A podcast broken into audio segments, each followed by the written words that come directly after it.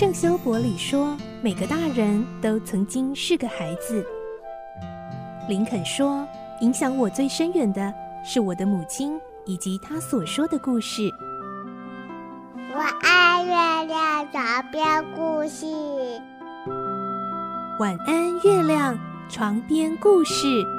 小青姐姐邀请每一位大孩子、小孩子一起听故事，不管多忙，也要和你一起听故事。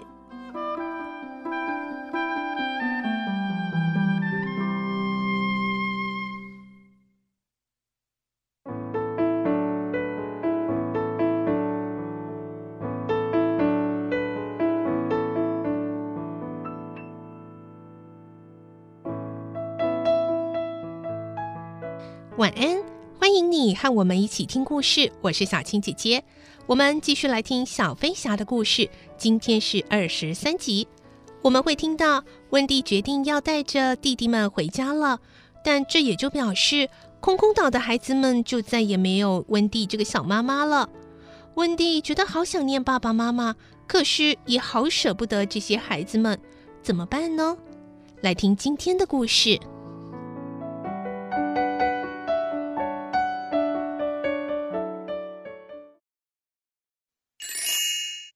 小飞侠二十三集，跟我回去吧。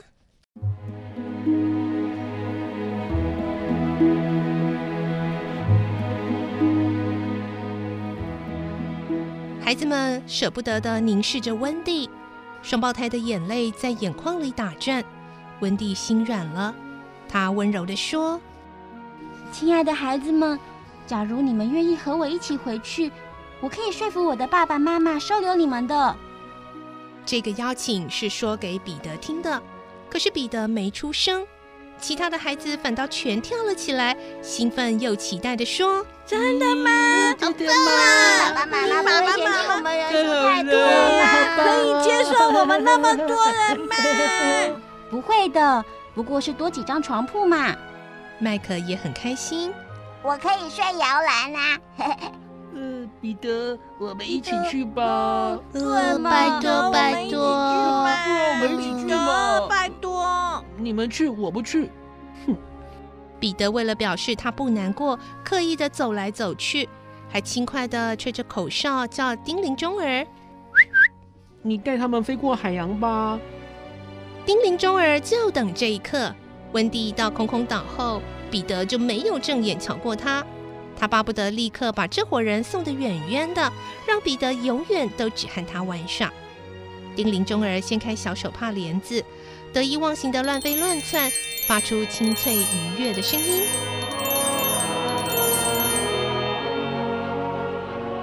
温蒂轻声的问：“你真的不跟我一起回去吗？”“嗯，不要，我只想在这边当个小孩，永远玩耍。”叮铃中儿同意的高声叫着，但是彼得，不要多说了，也不要哭泣。各位再见喽！彼得伸出手来，他并没有要顶针的意思。温蒂只好也伸手握了握。你要记得换衣服哦。温蒂找话题拖延时间，好让彼得还有改变主意的机会。嗯，我会。要记得多喝水哦。嗯，我会。晚上要早点睡。我会。也要。温蒂还想继续的叮咛，但叮咛中儿已经不耐烦了。他叮叮咚咚的在温蒂头顶绕几圈后，就一下子从彼得的树洞钻出去。快去吧！彼得装作很洒脱的挥挥手，还祝福大家。希望你们的妈妈会记得你们。再见喽！拜拜，拜拜，拜拜，再见，彼得。其他孩子向彼得道别后，全都迫不及待的钻进自己的树洞，往地面窜去。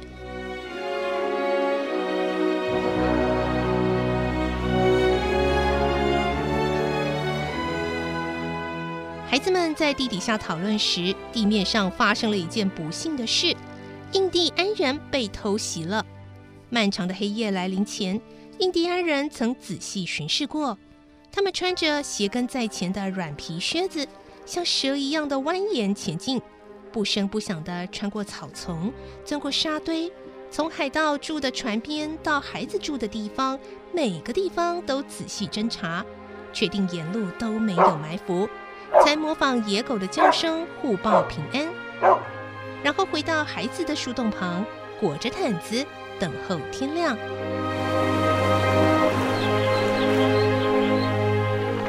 但没想到，狡猾的虎克带领手下躲在海里，等印第安人打瞌睡时，才偷偷摸摸上岸，把他们打昏之后，在嘴里塞杂草，以免出声警告彼得，然后再把他们绑在树上。嘿，别以为把鞋印弄反了就会把我搞糊涂，我才没那么容易上当呢。虎克得意洋洋地挥动他的铁钩爪，一边指示部下分别守住那些树洞。嘿嘿，顽劣的孩子，今晚我们就来一决胜负吧！哈哈哈哈！海盗们露出贪婪的眼光，双手举在洞口，预备只要里面的孩子探出头，就要像拔萝卜一样的把他们提起来。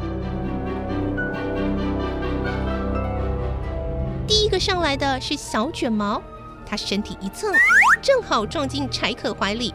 柴可把他丢给史密，史密又丢给斯达奇，斯达奇再丢给比尔乔克，最后才丢到虎克脚边。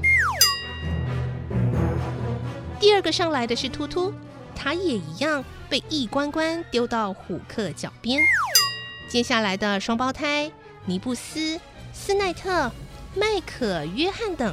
也都来不及发出叫声，就被当包裹一样在树林里传来传去。直到温蒂探出头来时，海盗们的态度才稍微客气点。史密小心地领着温蒂到其他孩子身边，虎克船长虎视眈眈地盯住小小的树洞，要等彼得钻出来。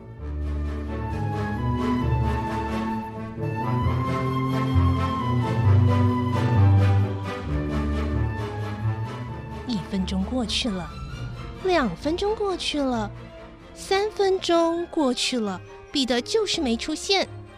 虎克气冲冲地挥着铁钩爪，咬着牙说：“嗯，竟然没有出来！我把这些小萝卜头带回去，再来逮你。”他命令部下：“来呀，把他们全部带走！”双胞胎吓得抱在一起，突突撇着嘴，快要哭了。小卷毛两个眼珠还没转回原位呢，而斯奈特、尼布斯倒吸着气，发不出一点声音。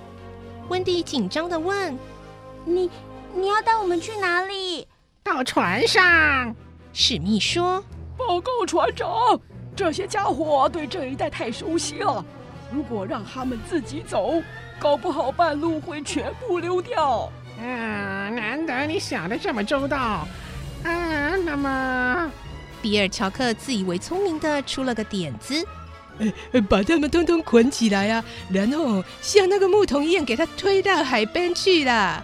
不行，万一掉进泥沼里，谁去捞他们啊？斯达奇这么说着，比尔乔克听了搔搔头，呃，说的也是哦，哦，我才不想去抓浑身都是烂泥巴的小孩呢。史密看到当初孩子们为温蒂造的那间小木屋，他说：“哦，对了，不如把他们关进屋里，再把屋子扛到海边。哎 ”好，嘿嘿，这个主意不错啊！哈哈。海盗们七手八脚的把小孩赶进木屋，再将整栋木屋扛在肩上，开开心心的走了。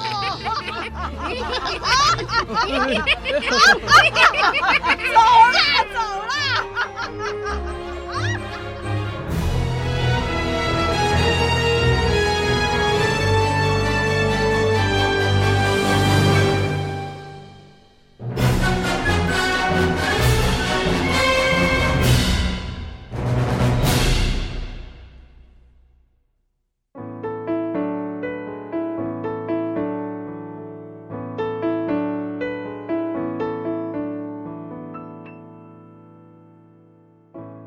今天的故事就先听到这里喽，明天再继续来听小飞侠的故事。